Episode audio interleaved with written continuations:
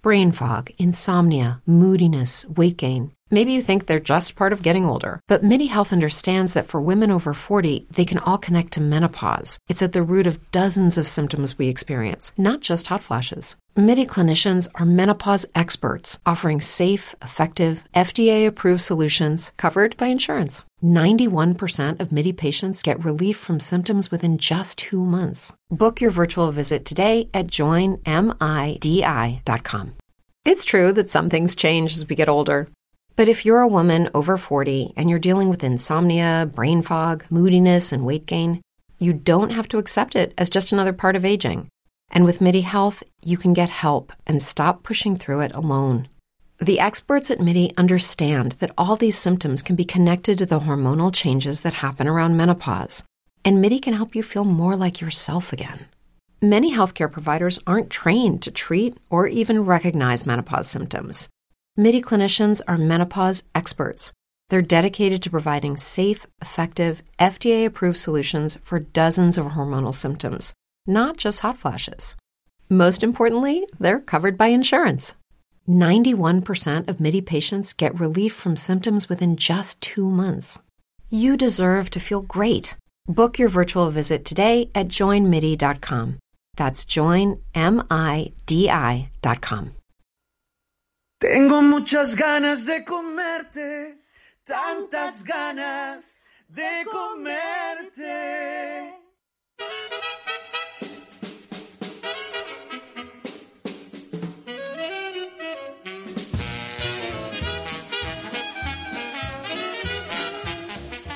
Buenos días, gastros decididos, ¿cómo estáis? Espero que tan contentos y con tanto apetito de proposiciones ricas y honestas que, que, yo, que todo el equipo de ganas de comerte en Decisión Radio, un jueves más, desde las 12 de la mañana hasta la 1 de la tarde, o desde las 12 de la tarde hasta la 1, vamos a abriros el apetito. Vamos a viajar y vamos a comer y vamos a beber y vamos a, a disfrutar y vamos a felicitar. Vamos a reconocer el trabajo de tanta gente que después de mucho esfuerzo ve el éxito y queremos felicitarlos. Eh, queremos felicitar, por ejemplo, a, a Cata Lupu de la Taberna de Elia, que cumple 15 años, la meca de los carnívoros. Queremos felicitar a Nacho Cano porque ha estrenado Malinche, una, una, un espectáculo musical en el que se come y donde Sergio Fernández da de comer y queremos que nos cuente eh, el qué y el cómo y el cuándo. Nos vamos a Menorca, porque Menorca es más gastronómica que nunca. Eh, tendremos al conseller de Economía del Consell Insular de Menorca para que nos cuente por qué hay que ir a Menorca y qué hay que comer allí. Eh, estaremos también en Ecuador. Sí, sí, sí. Hoy nos prometemos viajeros y nos acabaremos tomando una cerveza. Una cerveza ganadora a la que también queremos dar la enhorabuena a, la Virgen, a, a una cerveza eh, que tiene muchos devotos y que ha sido premiada en Londres como la mejor del mundo. Bien. Señoras, señores, gastronómicos y gastrónomos, gourmets y foodies todos, Comenzamos, ganas de comerte.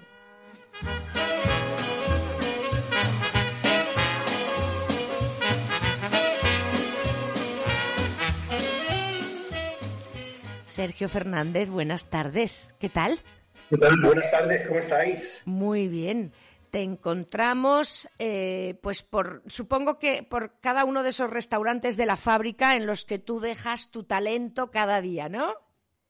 Sí, sí, ahí estamos justo, Ahí aquí da- dándolo todo. Pero un ratito siempre tenemos para ti, Concha. Muchas gracias. Además, es que me hace mucha ilusión de que me hables de un proyecto tan especial para un cocinero, creo yo, ¿no? Que será que no es dar de comer al comensal que se sienta en un restaurante, sino que es dar de comer al espectador de un espectáculo musical tan de la categoría de, de Malinche, ¿no? Está ahora mismo en boca de todos, tanto lo que él pone en escena, Nacho Cano, como lo que tú pones, no sé si en la mesa, ¿cómo, cómo es esto de que se come en, en el teatro? A ver, pues mira, lo, prim- lo primero, entender que ya Malinche son, dos imperios encontrados, ¿no? Porque Malinche fue la mujer de Hernán Cortés, o sea, es decir, la unión la primera fusión que hubo quizás en temas de gastronomía fue precisamente ese matrimonio, ¿no? Malinche y Hernán Cortés, que en su casa supongo que harían comida mexicana y harían comida española al igual. Y un poco es lo que se ha querido recrear, que tengamos comida mexicana y que tengamos comida española. Entonces, ¿qué es lo que tú te encuentras cuando tú llegas al espectáculo? No lleguéis ajustados, llegar con mucho tiempo, porque como dos horas antes se abre el templo canalla.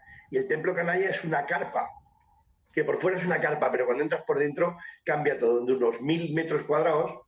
Y entonces tú nada más entrar te encuentras en los jardines de México, que están fuera de la carpa, dos food truck. O sea, ya puedes empezar a comer tacos, puedes empezar a comer eh, tus ensaladillas, pues, tus guacamoles, eh, puedes empezar a, beber tus cócteles, que se eligen unos cócteles espectaculares solo y exclusivamente para este espectáculo. Entras dentro del templo y aquí ya, no voy a depelar mucho, pero os recomiendo que vayáis. Esto ya visualmente te mueres, porque es súper bonito. Entonces tú entras dentro y ya puedes empezar a comer. Pues que si tacos, que si guacamoles, que si quesadillas, que si te comes tú eh, tus moles, que si mm. puedes comerte tus cocidas que están súper ricas. Y todo eso allí. Y también hay comida española, pero comida española como muy sutil. No, pues croquetas, un buen jamón, un buen queso. Todo regado con cervezas ricas, con vinos ricos, los cócteles que se te va la olla, y entonces tú llegas con esas dos horas de antelación y puedes comer. Y entras al espectáculo, porque el espectáculo, como es lógico, no se puede comer. Dentro no.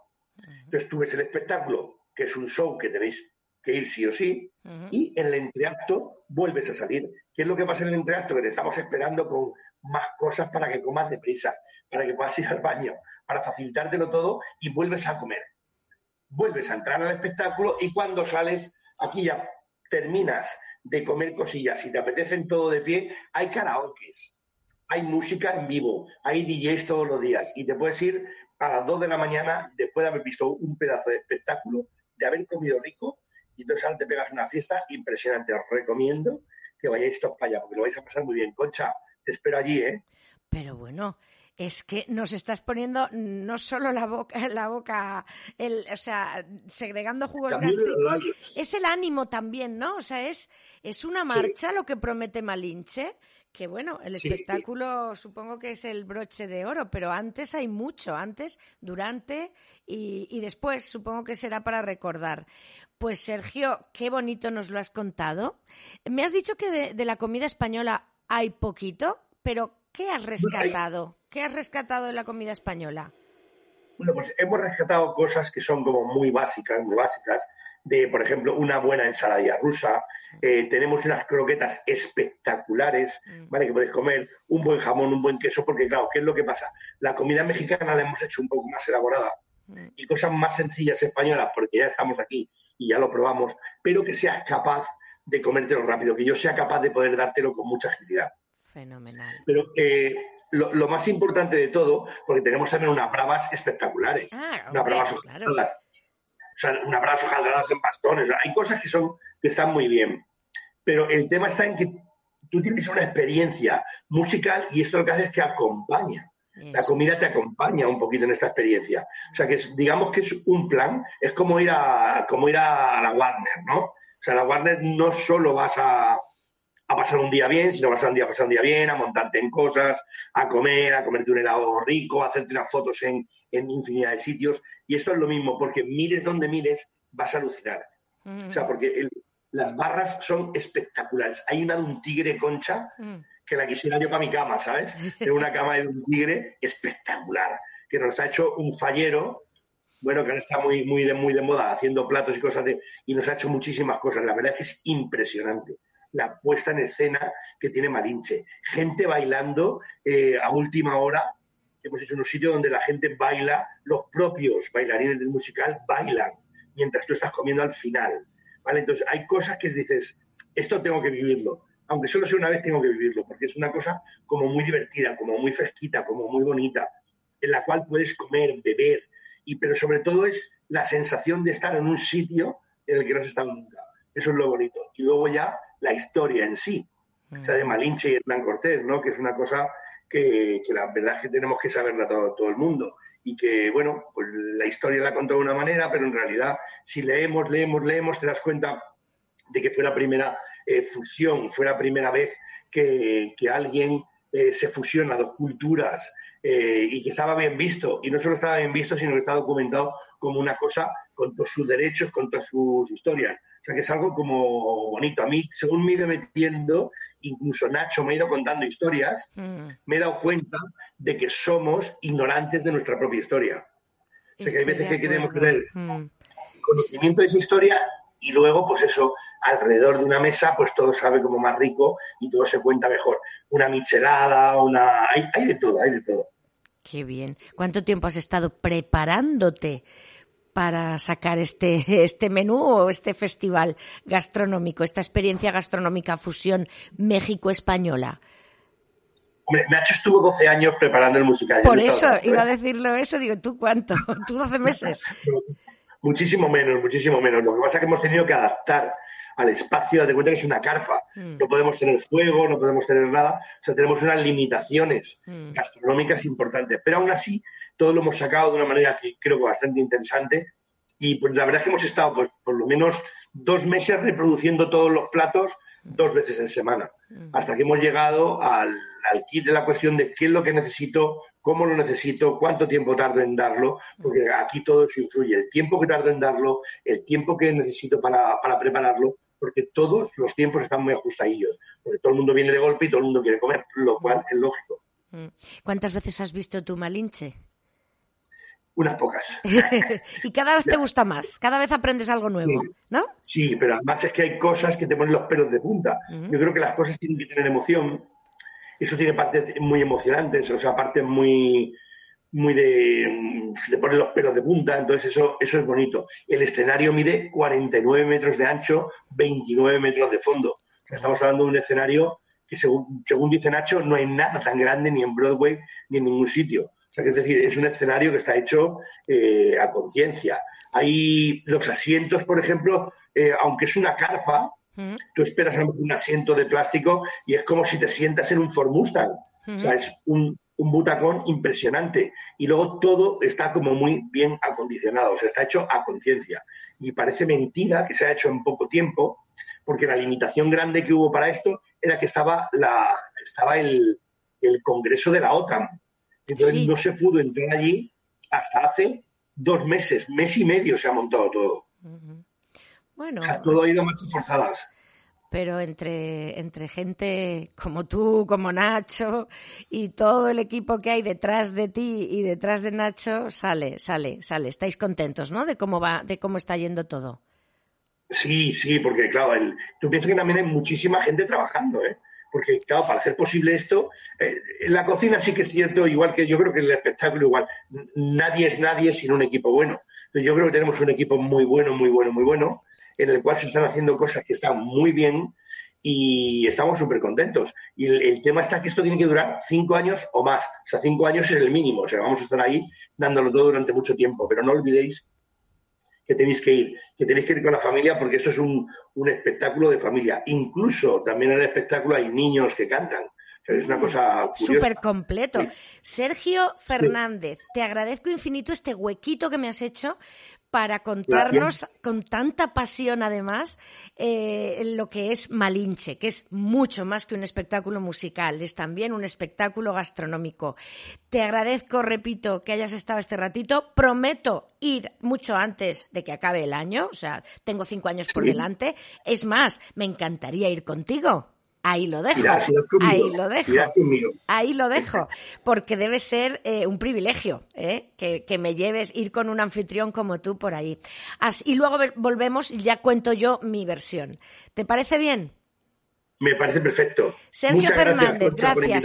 Gracias a ti. Sergio Fernández, cocinero magnífico del grupo La Fábrica, responsable de la propuesta gastronómica de Malinche, el espectáculo de Nacho Cano. Y Sergio eh, Fernández, además de ser muy mediático, lo conocemos, le ponemos cara por Canal Cocina y, también por ese Instagram que yo sigo con tanta devoción. Eh, lo encontráis en Sergio Fernández Umami. ¿Vale? Muchas gracias, Sergio. Buen día, buenas tardes. Hasta luego. Chao, chao. Muchas ganas de comerte. Ajá.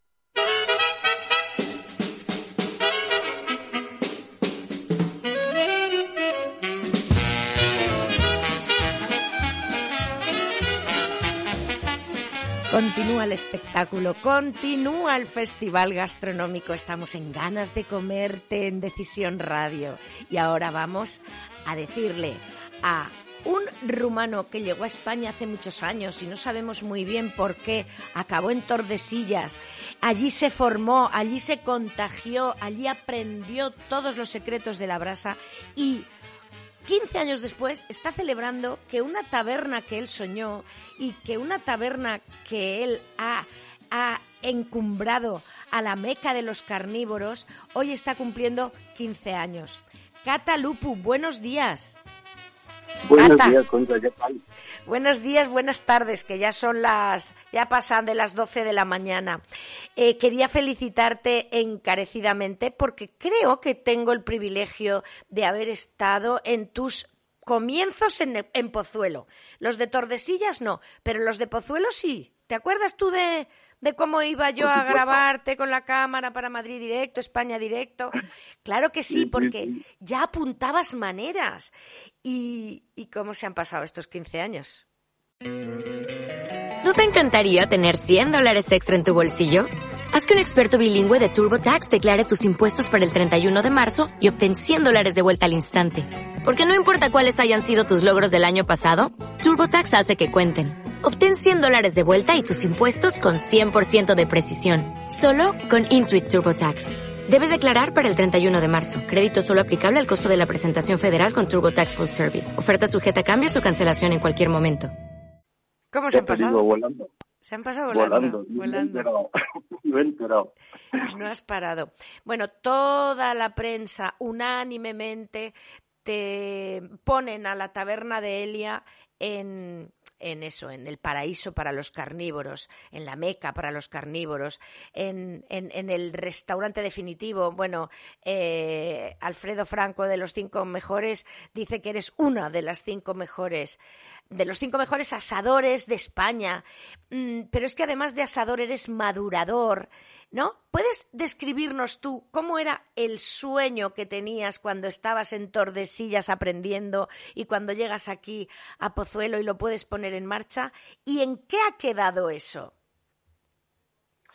Bueno, pues primero eh, muchísimas gracias por todas las palabras y, a toda la prensa que la verdad que nos ha tratado con mucho con mucho mimo. Pues nada, la verdad que el sueño ha sido un sueño un poco compartido con mi hermano. Eh, estábamos los dos trabajando en Tordesillas, en dos restaurantes míticos de ahí, cada uno en, lo suyo y, así un poco empezó el camino. Eh, no sabíamos nosotros mucho sobre carnes maduradas, sobre cómo va el tema. De hecho, recuerdo la primera vez cuando yo vine a España que mm, cuando vi una carne cruda, pues estaba diciendo, ¿cómo se va a poder comer eso? Y poco a poco, pues oye, uno aprende, uno coge cariño y, de ahí poco a poco desarrollo, ¿no? El único sueño que tuvimos era montar una taberna en la cual la clientela se sienta súper cómoda, que sea como su segunda casa y con, intentar hacer lo mejor posible mm, el trabajo de cocina y de sala. Em, lo compartíamos al principio mi hermano y yo y al final pues yo me quedé con la cocina, él se quedó con la sala y ahí, ahí estábamos. Poco a poco, por supuesto, pues a través de em, amigos, a través de proveedores, a través de otros cocineros, pues vas viendo cosas, empiezas a, em, empiezas a a probar con cosas nuevas, empiezas a hacer tus propias pruebas, eh, ya montamos una cámara de maduración casi nada más empezar porque queríamos hacer nosotros las maduraciones a nuestro gusto, porque entendíamos que cada pieza es diferente y así tratamos realmente todos los lomos y todo el producto, mm, cada cosa diferente. Y supongo que por eso por eso hemos desarrollado tanto. Por eso habéis triunfado. Creo que este verano habéis abierto ya en San Lorenzo del Escorial una, una nueva, ¿qué es? ¿Una delegación o, o qué es? ¿Qué tiene que ver con la taberna de Elia? No, simplemente que eh, mi socio y yo somos los dos los mismos que hemos montado aquí.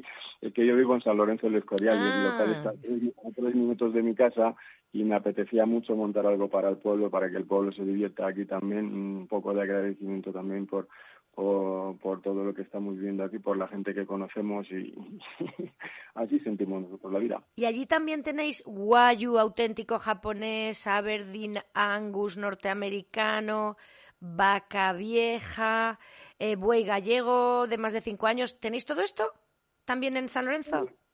No, Ah, no, aquí ah. hemos traído eh, la parte central, lo que es el Black Angus de Estados Unidos y las Cimental Europeas como línea directa, o sea, en carta todos los días.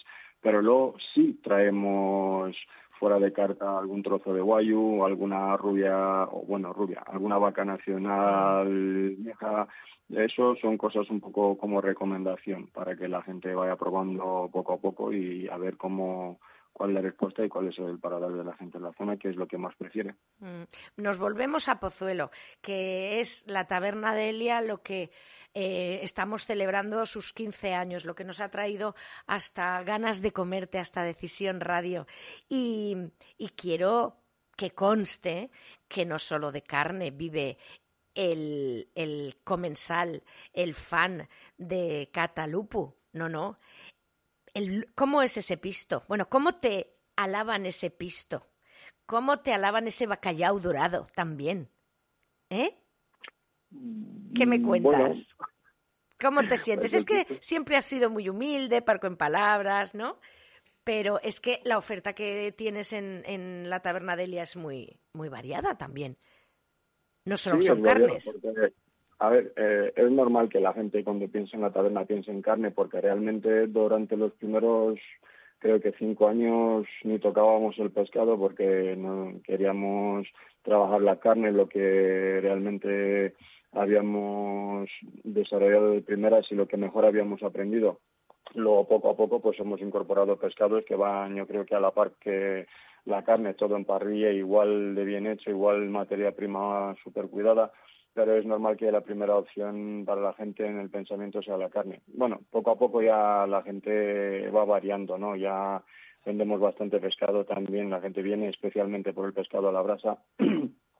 y luego trabajamos verdura también en parrilla. El pisto de que estás hablando, eh, pues es una receta un poco propia porque mm, la verdura pasa primero por la brasa, eh, la deshidratamos muy bien, se asa, coge matices un poco de, humo, eh, concentra mucho sabor, con lo cual luego pues el pisto pues, obviamente tiene un sabor. El pisto tiene un punto diferente y, siempre a, más, ¿no?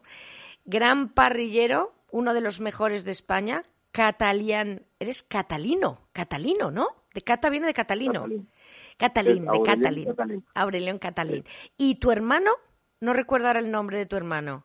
Estefan, Estefan. Juan.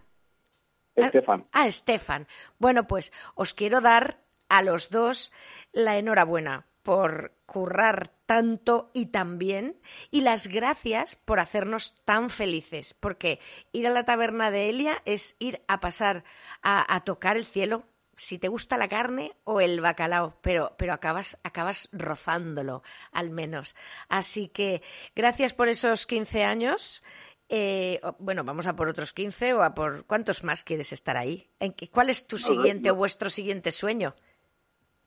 Em, no, seguir mejorando, seguir aprendiendo, porque aprendemos todos los días y la verdad que nuestra única meta es que mm, nuestros amigos ya, porque ya clientes podemos decir de los nuevos que entran ahora, pero los que ya llevan con nosotros tanto tiempo que los que nos han apoyado, que por cierto eh, me gustaría darles las gracias porque, jolín, para aguantar 15 años eh, hemos abierto en 2007 con la primera crisis, hemos pasado por todo hasta ahora, pues eh, significa que hemos tenido el apoyo de, de mucha gente y estamos súper agradecidos.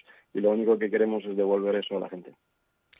Pues nosotros estaremos ahí para recibirlo, ya lo sabes. Todos los gourmets, todos los carnívoros y todos los que quieren eh, iniciarse en este mundo que, va más allá del comer, ¿no? Que, que, encierra hedonismo y encierra gratitud.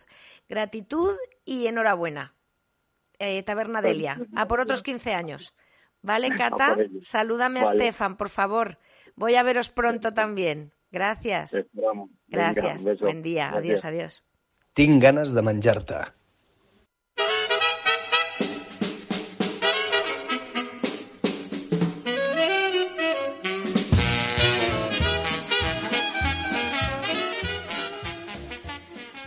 Menorca es famosa por su excelente calidad de vida y por ser un referente global en sostenibilidad y temas medioambientales. ¿Se come bien?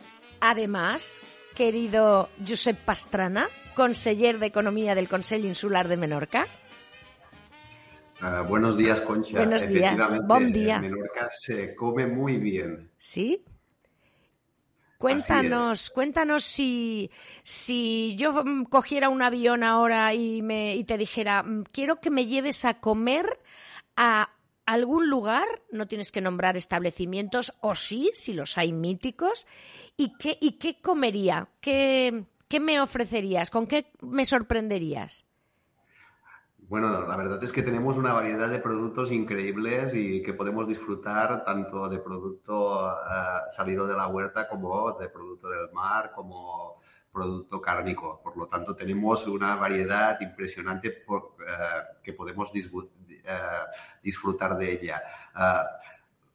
lugares, bueno, tenemos muchísimos lugares. Desde toda, en todas las poblaciones podemos encontrar algún restaurante que nos puede ofrecer este producto local de calidad y además la oportunidad de, degustar platos tradicionales y al mismo tiempo esos platos transformados hacia esa nueva cocina, hacia la modernidad. Por lo tanto, ah, no me atrevo a mencionar ningún ¿Cuál es tu plato favorito? Un plato que te hiciera tu madre por ejemplo? Bueno, a ver, el plato típico, el que yo recuerdo desde siempre y el que siempre he degustado es el típico plato de oliaigua que se llama aquí, que es algo muy sencillo. Se trata de una sopa, una simple sopa de tomate, pero eh, el sabor que tienen los tomates aquí en la isla, gracias a que estamos ubicados eh, en este Mediterráneo que, nos, nos, rodea, a esa salinidad especial que, que, ofrece ese eh, Mediterráneo, esa tramuntana que,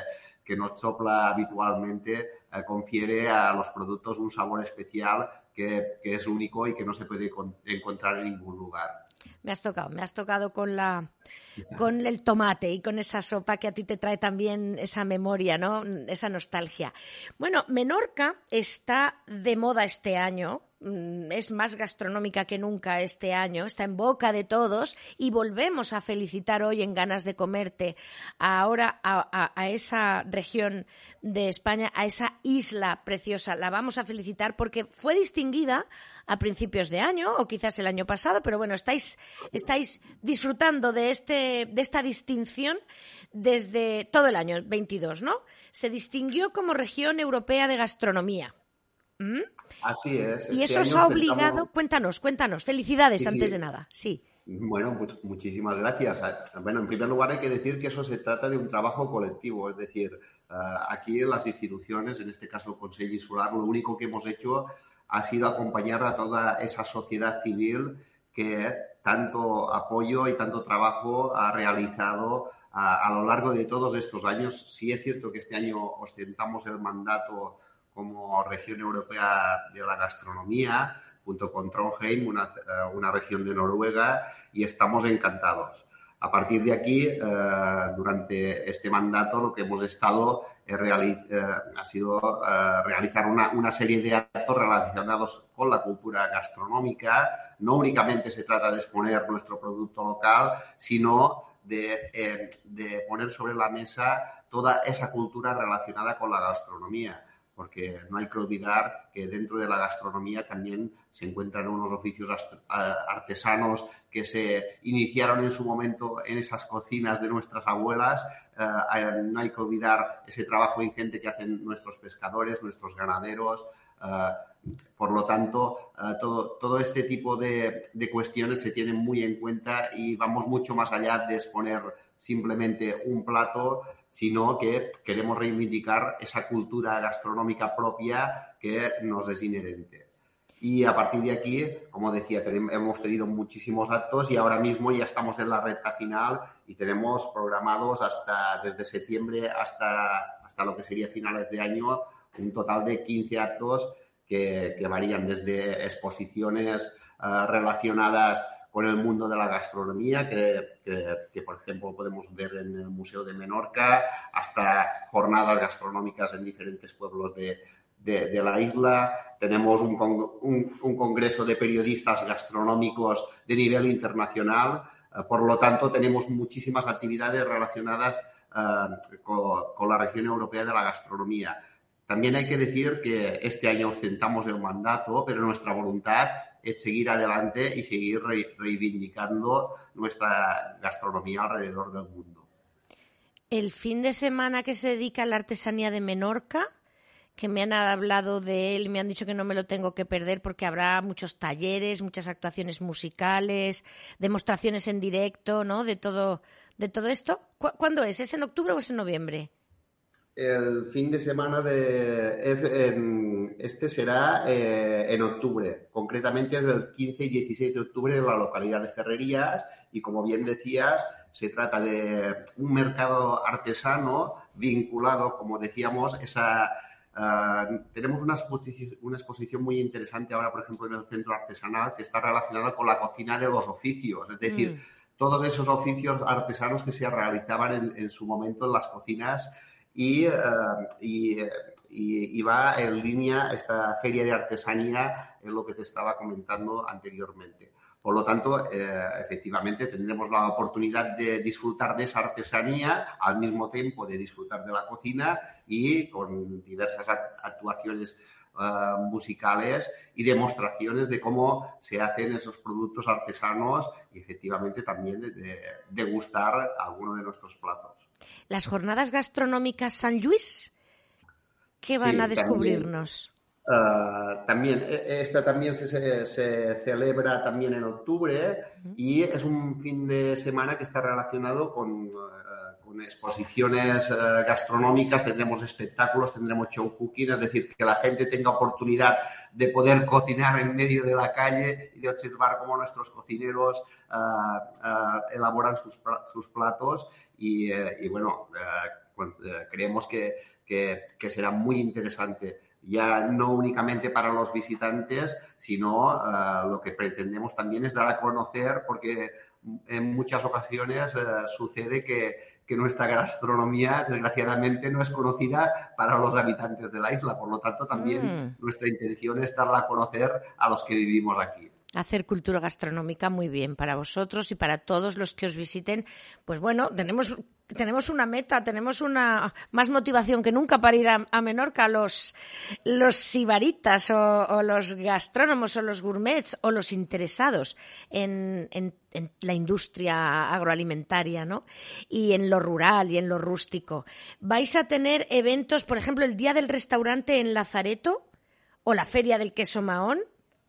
Exactamente, es decir, vamos a tener, eh, como has dicho, el Día del Restaurante El Lazareto, vamos a tener la Feria del Queso Mahón, que forma parte de la Ruta Europea del Queso, mm. eh, que esto está previsto para, para, octubre también, a finales de octubre, y consideramos que es eso, es una oportunidad eh, no solo de divulgar nuestro, nuestros productos, sino además conseguir eh, esas conexiones entre diferentes eh, poblaciones y regiones que también tienen productos eh, gastronómicos y oferta gastronómica excepcional. Por lo tanto, no pretendemos únicamente que, también exponer nuestros productos, sino también aprender de lo, de lo bueno que se está haciendo en otras regiones. Mm. Muero por probar esa gamba blanca. ¿eh? Va a haber una feria de degustación de la gamba blanca en Ciudadela, ¿no? Organizada por, por, la Cofradía de Pescadores de Ciutadella. Es así, es así. Tenemos una, eh, bueno, una degustación de, de, gamba blanca que, como decía, eh, estamos hablando de, una, una gamba que es propia de aquí, de, la isla, con un sabor inigualable y gracias a la, como decía, gracias a, la participación de la sociedad civil, en este caso la cofradía de pescadores, vamos a tener la oportunidad de poder degustar este producto del mar que es excelente y, por lo tanto estáis invitados a, degustarlo. Menorca, sabor infinito, sabor infinito y, también lujo. Bueno, eso ya es un lujo, el que el sabor sea infinito.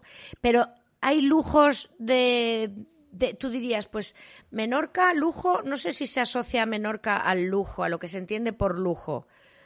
¿Tú crees que hay algún punto? ¿Qué sería el lujo para ti, el lujo menorquín?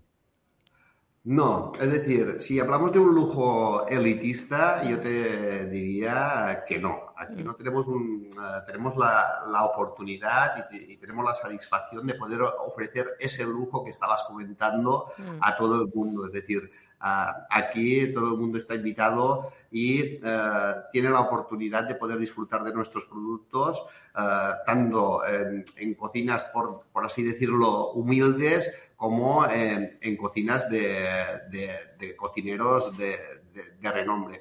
Por lo tanto, estamos hablando de que eh, Menorca es un lujo en el sentido de que tenemos la oportunidad de degustar estos productos locales, estas elaboraciones que se están realizando por parte de nuestros cocineros y, eh, y a partir de aquí ese es el lujo de Menorca. Pues sí, Menorca, el lujo del sabor infinito. ¿Te gusta el lema que, he mejorado yo, que he improvisado yo ahora? ¿Eh? Porque ese sabor infinito es muy, muy atractivo. Josep Pastrana, muchísimas gracias, conseller de Economía del Consell Insular de Menorca, por este tiempo que nos has dedicado para acercarnos un poco más a esa isla tan atractiva y nunca tan gastronómica como este fin de año por ser ciudad o región europea gastronómica. Muchas gracias y continuamos en Ganas de Comerte. Ganas de Comerte.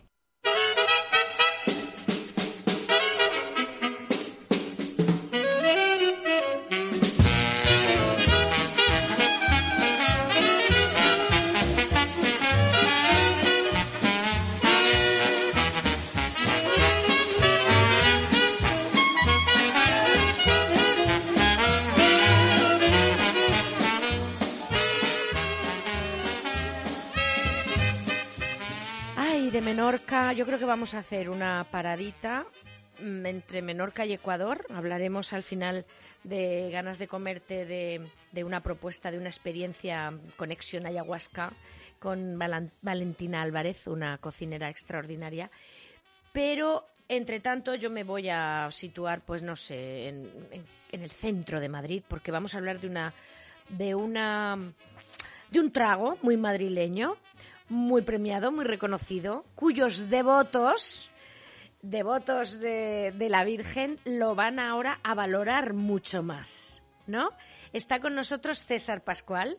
César, hola, buenos días. Gracias por acercarte hasta los estudios de Decisión Radio, aquí en Núñez de Balboa 99 porque quería verle yo la cara a, a, uno de esos cuatro fundadores de una de las a ver, enciende el micro y me dicen, ay, perfecto.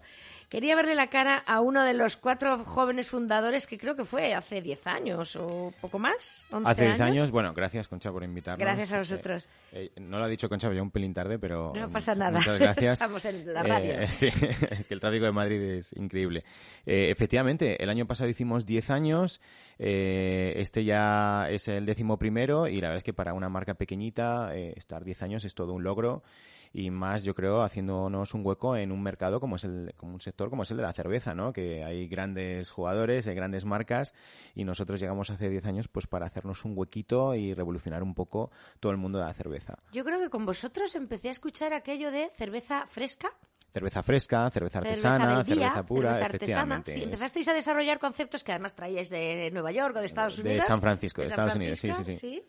Es un poco el concepto que ya existía en Alemania y en Bélgica desde hace siglos, que cada eh, pueblecito tenía su fábrica de cerveza, Estados Unidos le dio una vuelta como hacen con muchas ideas y lo presentó de una manera que hemos querido traer o, trajimos a, España, que es un brewpub, es un sitio donde se hace cerveza, donde se puede consumir cerveza y donde se puede comer, ¿no? Entonces es como un, eh, un todo en uno que es fantástico y fuimos de los, de los primeros en crearlo. También fuisteis pioneros, efectivamente, en creo que hacíais unos, o sea, vendíais la cerveza allí en Las Rozas, supongo que seguís estando allí. Seguimos, seguimos allí. Y, y la vendíais y se podía comer, eran perritos, pero unos perritos muy gourmet. Eso es, eran, eran perritos. Claro, nosotros teníamos la fábrica y teníamos una zona para beber y la gente nos decía, ya, está muy bien vuestra cerveza, pero dame algo de comer porque, claro, si no, esto pues eh, puede acabar un poco mal, ¿no? Entonces eh, metimos la zona de unos pequeños perritos gourmet, luego eh, cogimos el local de enfrente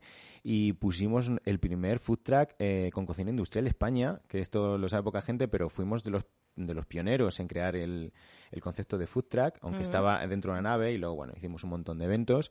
Y poco a poco fuimos eh, pues consiguiendo clientes en la hostelería de Madrid, que es donde pensamos nosotros que se hace marca de verdad eh, con una cervecera, estando en los bares, ¿no? ¿no? No exportando fuera de España o distribuyendo a nivel nacional, sino haciéndote fuerte de donde eres, en este caso Madrid, y bueno, pues eh, a día de hoy... Yo os compro en los supermercados. ¿eh? Pero eso llegó después. Eso llegó después. Claro, eso llegó después. Yo creo que en un paso inicial, a ver, mm, yo creo que la Virgen hizo o hicimos bien una cosa que es eh, como crear una cerveza al gusto del madrileño, pero con sabor tradicional, con una cerveza pura, sin filtrar, sin pasteurizar, y no irnos a sabores muy especiales o muy amargos que todavía no estábamos eh, preparados, ¿no? Entonces empezamos por la Madrid Lager, que fue nuestra primera cerveza, que es una de las premiadas en los World Beer Awards, y fue un sustituto real a la cerveza que había en ese, en ese momento. Nosotros siempre hemos pensado que Madrid se merecía una cerveza mejor, que en España se merecía una cerveza mejor y creo que hemos conseguido el que haya una revolución en, en el tema de variedades, de aromas, de sabores, de producto. Ahora el foco está en el producto, antes no y, poco a poco nos hemos hecho un huequito y somos de las cervezas artesanas pues más potentes de, a nivel nacional. Y yo tenía muchas ganas de haceros un homenaje por aquello, por, la, por vuestra condición de pioneros sobre todo y resulta, me llega el titular, la Virgen vuelve a conseguir cuatro premios en los World Beer Awards, que son los más reconocidos, ¿no? El de Londres, en Londres. Entre ellos, atención, la medalla de oro a la mejor lager. Y además, por sexta vez por sexta vez. Eh, los World Awards, para entendernos, son como los Oscars del mundo de la cerveza, además es cata ciegas totalmente, o sea que no condiciona, no puedes condicionarte por ninguna marca. Creo que el jurado es, son muchos, es muy numeroso. Internacionalmente, mm. además, mm, quiero decir que es bastante eh, neutro y es bastante objetivo y son de los más reconocidos, por, decirlo así, ¿no? Y nosotros presentamos Madrid Lager, que se llevó el oro, Trigo Limpio, que es nuestra cerveza de trigo, que se ganó el oro, y medalla de plata en nuestra jamonera, que es un Amber Ale, y en nuestra 360, que es una que es una cerveza un poquito lupulada. Pero la Lager lleva ganando este premio seis años de los siete, porque en pandemia no nos presentamos, que es el premio a la mejor rubia, para entendernos, a, la, a, la, que tomamos en los bares, pues la mejor eh, lager de España. Felicidades. Muchas gracias. Felicidades. La Virgen nos protege a los cuatro. ¿Seguís los cuatro que empezasteis? No, no seguimos los cuatro. Eh, algunos han salido, algunos nos mantenemos pero nos gusta pensar que la, que, la esencia se ha quedado y que es, un poco referencia la figura de los fundadores, los valores, porque al final nosotros empezamos haciendo todo, empezamos fabricando cerveza, embotellando, embarrilando, repartiendo, vendiéndola, yendo a ferias. Eh, no sé, lo sé, me lo contaba mi amigo Ángel Riesgo. Sí, sí, sí. Me lo contaba, el papá de uno de los socios, ¿no? Un abrazo, Ángel. Un abrazo, Ángel, lo queremos todos mucho. Mm, eh, vamos a acabar, pero antes quiero recordar que estas cervezas, por hacer un poquito de cultura de, la cerveza, también se maduran. Sí, eh, el término que usamos es fermentación. Nosotros tenemos una fermentación natural donde se carbonata de manera natural, es decir, eh, no cortamos la fermentación y no inyectamos carbónico para cortar esas fermentaciones y también tiene un proceso de lagering, en concreto la Madrid Lager, que pues madura como 45 minutos, 45 días, perdón. O sea, al final es una cerveza que tardamos en hacer dos meses. Eh, es una cerveza muy mimada y por eso también a veces pues se lleva premios. Bueno, a veces hasta seis años consecutivos. ¿Alguna sorpresa o qué sueño tenéis? 11 años después. Pues 11 años después seguimos con la misma ilusión de democratizar la cerveza de calidad, que yo creo que es muy importante. Democratizar significa que, se sea pueda... accesible, que no sea... Que, se pueda pagar... Que se pueda pagar que se pueda entender, ¿no? En el paladar. Y que se pueda encontrar también. Y encontrar. Yo creo mm. que hay que tiene que estar accesible a todo el mundo, no, no que solo esté en tiendas especializadas, ¿no? Y por otro lado, pues seguir eh, abriendo y aumentando la cultura cervecera y dentro de poco abriremos un nuevo local en Majadonda, pero bueno, ah, ya, novedades. novedades, novedades. Ya, ya os, ya, os, pasaremos información. Seguiremos entonces muy de cerca la trayectoria de la Virgen, que siempre es una, una trayectoria mm, que está bendecida. Está bendecida porque os va bien desde el principio. ¿eh? Felicidades. Felicidades a, todo el equipo. Seguís en Las Rozas. Vais a abrir en, en Otro local en Majadahonda y cualquier ¿Y alguna modalidad nueva de cerveza? ¿Negra tenéis? ¿No tenéis? Sí, de hecho vamos a sacar negra el próximo mes. Eh, ah, esta es una novedad. Una novedad. Viene sí, la negra. ¿Ves? Sabía yo. Sabía y de castañas también, eh, que coincide con el magosto. Con el magosto ahora en noviembre. Y de hecho haremos un evento en la fábrica para pelar castañas, que son las que luego utilizamos para hacer nuestra cerveza de castañas y es un momento de de conexión del equipo y, clientes, incluso medios. Que, bueno, si quieres venir, te estás invitada. Estoy invitada. Me doy, me doy por aludida. Muy enriquecedora esa fusión, ¿no? de la, de la cerveza con la con la comida, la bebida con la comida, todo es gastronomía. Totalmente. Y sobre todo cuando se hace con tanto talento como lo hacéis vosotros. Mucho amor, como decimos Los chicos de la Virgen y mucho amor. Felicidades otra vez. la Lager Madrid, ¿eh? Madrid Lager, O Madrid Lager y además hay otras más, pero por no hacerlo más largo, de momento felicidades por todos los premios, por todos los reconocimientos. Muchas gracias. Un abrazo, ganas de comerte y de beberte. Ganas de comerte.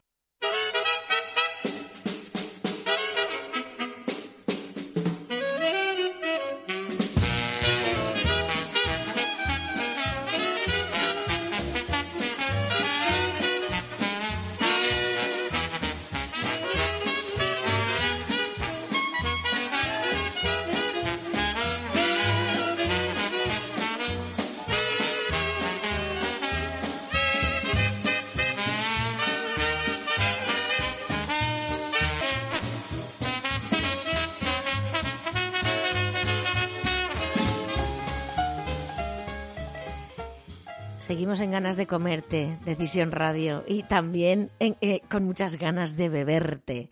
Eh, en septiembre dicen los expertos que se reanudan y se reavivan las ventas de vino a distancia, y de eso sabe mucho pues el, el club pionero, el primer club que hace más de 40 años empezó a enviar el vino a casa. Ese, ese señor se llamaba Massimo Galimberti, que acaba de darle el relevo a su hijo Carlo hace nada. Ese señor fue un visionario. Ya ese señor, al gran eh, Máximo, pues le debemos el tener vinos buenísimos a precios extraordinarios en casa siempre que queramos. Carlo, buenos días. Buenos días. Felicidades. Felicidades, eh, hay muchas cosas por las que se puede felicitar, pero dime cuál de ellas. Pues mira, la primera porque eres el nuevo presidente. Ya hace tiempo, recuerdas que te quise entrevistar cuando fuiste nombrado, presidente de Vino Selección, relevando a tu padre, dejándole, bueno, dando paso a la nueva generación. Estabas en tus múltiples viajes, pues no sé, en algún lugar del mundo donde no nos poníamos de acuerdo con, con los horarios y todo eso. Y, ahora que ya me he enterado que estás dónde, pero he dicho, es, es asequible, pues a por él. ¿Dónde estás? Estamos en Venecia. Suelo pasar eh, un mes aquí en, eh, en, Venecia, el mes de septiembre justamente. Mm, ¡Qué bueno! Y como la venta a distancia, cualquier negocio, cualquier trabajo se puede hacer ya en la distancia. O sea, tú estás teletrabajando. Estamos teletrabajando, la verdad, desde el principio del COVID eh, y nuestra vuelta a la oficina ha sido una vuelta a la oficina muy, muy pausada de alguna manera. Tanto es así que hemos cambiado los contratos a un 70% del personal para que justamente pueda trabajar a distancia, efectivamente. Pues felicidades también por eso, ¿no? Porque me parece que es un, un hito en la historia de, de los trabajadores. Yo creo que ha sido un buen momento para replantearse efectivamente algunas cosas, sí. Y felicidades también por este mes de septiembre. Hoy 29 estamos celebrando ya casi el final del mes de septiembre, pero que ha sido el mes del vino en Vino Selecciones, con lo que habéis arrancado con unas promociones que me espero que me, que me valores como, como han ido. Eh, creo que estaba el Club Matarromera de protagonista y por lo tanto ha tenido que ir estupendo, ¿no? La verdad es que sí, estamos contentos. El mes del vino es algo que eh, generalmente la gente, el, público general, eh, asocia a la vendimia, mm. pero curiosamente hasta hace unos cuatro años, que fue cuando lanzamos nosotros la iniciativa del mes del vino, septiembre mes del vino, mm. no había realmente como una gran feria del vino. Es decir, que se quedaba en, el ámbito de la producción, pero no del consumo. Y lo que queríamos era salir un poquito de esta estacionalidad que, marca el vino, ¿no? De las navidades, las fiestas, las bodas, los bautizos, etcétera, y crear nosotros un poquito un hito durante el año. La verdad es que nos fue muy bien durante, durante la primera edición, nos animó mucho a, de alguna manera, a hacerlo institucional. Así que lo que, lo que hacemos en Vino Selección es eh, eh, publicar un catálogo físico. Siempre hablamos ahora todo de virtual, pero realmente este es un catálogo físico que mandamos a los 160.000 eh, clientes en España. Y en ese catálogo lo que proponemos son unos vinos a veces clásicos y a veces algunos descubrimientos a unos precios realmente rebajados, generalmente alrededor del 40 hasta incluso el 50%. Eh, dentro de este catálogo tenemos eh, alguna oferta muy concreta que intentamos promover. En este caso, este año ha sido un maravilloso vino de, la bodega Matarromera en Ribera del Duero, mm. obviamente español, y que ha sido elaborado especialmente para nosotros. Por eso, mm. como tú bien decías, se llama el club, ¿no? que es un mm. poquito haciendo referencia a lo que somos, un club de vinos. Mira, a propósito de los, ¿has dicho 160.000 socios? Sí y habéis enviado 160.000 mm, catálogos. Pues está, leyendo la historia de, Vino Selección, eh, me, gusta recordar que el 10 de mayo de 1973, Massimo Galimberti lanzó la primera campaña de Vino Selección con el envío de 10.000 folletos. Sí. 10.000 folletos. Y entonces se consiguieron los primeros 100 socios del club. Ahora sois cientos, somos 160.000, ¿no? Has dicho. Vale, y hemos quedado que este mes del vino está instituido, pero luego llega octubre, llega noviembre y ¿qué, tenemos? ¿Qué tenemos desde Vino Selección? La verdad es que nos hemos acostumbrado un poquito mal porque lo que intentamos es justamente salir de la estacionalidad típica del vino y por otro lado ten en cuenta que es bien verdad que en España concretamente Navidad pesa mucho a la hora del consumo pero se está como alargando un poquito el periodo de compra, incluso adelantando. Sabes que en noviembre está, eh, bueno, hay, varias eh, ocasiones para comprar vino mm. y entonces tenemos un catálogo justamente pre-navideño, eh, mm. con lo cual nos quedarían todavía otros dos, de alguna manera, ¿no? Mm. lo, que, lo que intentamos de alguna manera también es como enseñar a la, a la gente que no hace falta esperar una ocasión muy especial para consumir vino, sino que es algo que se puede hacer a lo largo del año. Claro, de hecho tenéis muchos socios que reciben periódicamente la caja de vino, ¿no? Sí, eh, periódicamente es todos los todos los meses y luego hay otros que entran puntualmente o cómo o cómo funcionáis. Un club de vinos eh, así como para hacer un poquito de historia, los mm. primerísimos clubes de vino, mm. curiosamente, curiosamente desde el punto de vista de un español que es un que, es, que vive en un país productor de vino, nacieron en lugares que no consumían vino, es decir, que nació desde el principio como un servicio mm. para personas que no tenían acceso eh, fácil al vino y que tenían que de alguna manera importarlo. Y estamos hablando del siglo XVII, los primeros clubes de vino, que nacieron en, en, ah, en Suiza, nacieron en Alemania, nacieron en Inglaterra un poquito más tarde.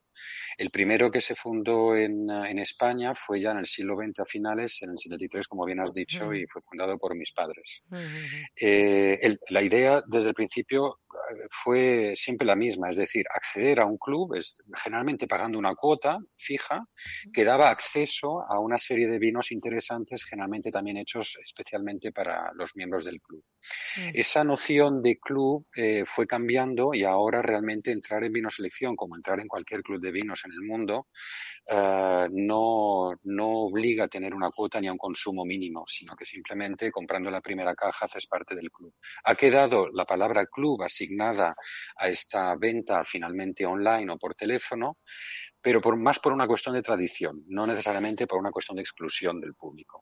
Mm, vale, estoy recordando a Mavi, esa organización sin fines de lucro en Madrid que creó tu madre pensando en las mujeres amantes del vino. ¿Tenéis algún envío especial para mujeres o, tenéis alguna colección eh, o algún club solo de mujeres que, reciban el vino? No lo sé. 20 años de amar Es una, es una pregunta, Concha, interesante, porque realmente cada año cuando nos sentamos para intentar establecer cuáles son las grandes líneas del año siguiente en la mm, empresa, mm. surge siempre la cuestión del género. Es mm. decir, tenemos un género, tenemos una diferencia en el consumo por género. Fíjate que tenemos varias sorpresas. Para empezar, tenemos eh, un 26-27% de, de, de, de, clientes que son mujeres, que es bastante. Eh, yo diría porque bastante por lo menos, porque en espíritu generalmente cuando comparto conversaciones acerca de esto, lo más probable es que la mayoría de las personas alrededor piensen que el vino es una cuestión casi de hombres, tanto en la producción como en el consumo. Pues no es así, hay un cuarto de personas que son mujeres, eso para empezar. Pero la segunda cosa interesante es que las veces que hemos intentado hacer unos vinos eh, no sé cómo podría decir, pero unos vinos enfocados hacia la mujer, en realidad las ventas no han variado la conclusión a la que hemos llegado después de haber tenido estudios muy sesudos, ¿no? Eh, data mining como lo llaman a veces, es que realmente el consumo de la mujer por ser mujer no es diferente y que la mayoría de las mujeres realmente prefieren un consumo, por ejemplo, de vino tinto, contrariamente a lo que se podría... En vez del rosado que se nos puede atribuir, ¿verdad? Claro, claro, siempre las burbujas, el rosado y el blanco, las burbujas, el rosado y el blanco, pues eso, por lo menos entre los 160.000 socios que tenemos en España, eso no se da. Y el consumo de la mujer al final resulta ser muy parecido al consumo del hombre, es decir, que tanto en nivel de gasto como en el tipo de vino que, finalmente elige, mm. pues no hay, no hay diferencia de género. Es verdad que lo que sí hemos hecho, y lo hacemos regularmente, en el último catálogo también lo hicimos durante el verano, fue eh, una selección de vinos creados por mujeres. También hay que saber que las bodegas no son solamente el dominio reservado de los hombres. Hay maravillosos vinos en el mundo, pero concretamente en España, que hemos seleccionado nosotros realizados por mujeres, enólogas mujeres o propietarias de bodegas. Amavi cumple 26 años. Cumplió el año pasado 25, bodas de oro. Felicidades también a tu madre, a Sonia Prince de Galimberti, esa gran, dama del vino, a la que sabes que admiro desde que la conocí. Y bueno, pues que el vino no tenga género me parece también estupendo, ¿no? Pues eso, es que... Yo creo que es una conquista realmente, porque a veces nos, empeñados nos empeñamos en hacer diferencias de género en lugares donde quizás no lo haya. Perfecto, me parece muy bien. Carlo, te felicito por ese cargo que tienes ahora, que no es ni más ni menos que seguir la trayectoria de tu padre, Dios santo, con lo que él hizo, menuda responsabilidad. Te felicito y te despido y te dejo que sigas en, en Venecia y cuando vengas a Madrid nos tomamos un vino, ¿te parece? Hacemos una quedada, una quedada de aquellas que, una quedada vinícola. Muchísimas gracias, desde luego lo haré con mucho placer y que así siga. Sabes que solamente hay un 30% de las empresas en Europa que consiguen pasar a la segunda generación, o sea que estamos en ello. ¿Ves? ¿Ves cómo tenía muchos motivos para felicitarte, para rescatarte de, de donde estás, ese paraíso también que es Venecia, y traerte un poquito a ganas de comerte, a ganas de beberte, a decisión radio? Buenas tardes, felicidades siempre. Muchas gracias, a ti y muchas gracias a todo el equipo de la radio. Muchas gracias. Tengo tantas ganas de comerte, tantas ganas de comerte.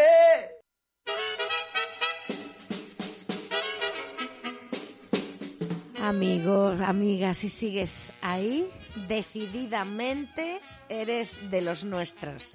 Bueno, pues el próximo jueves volveremos, espero que con un festival del comer y del beber tan satisfactorio como el de hoy o más. Espero, os espero. Gracias. Ganas de comeros a besos.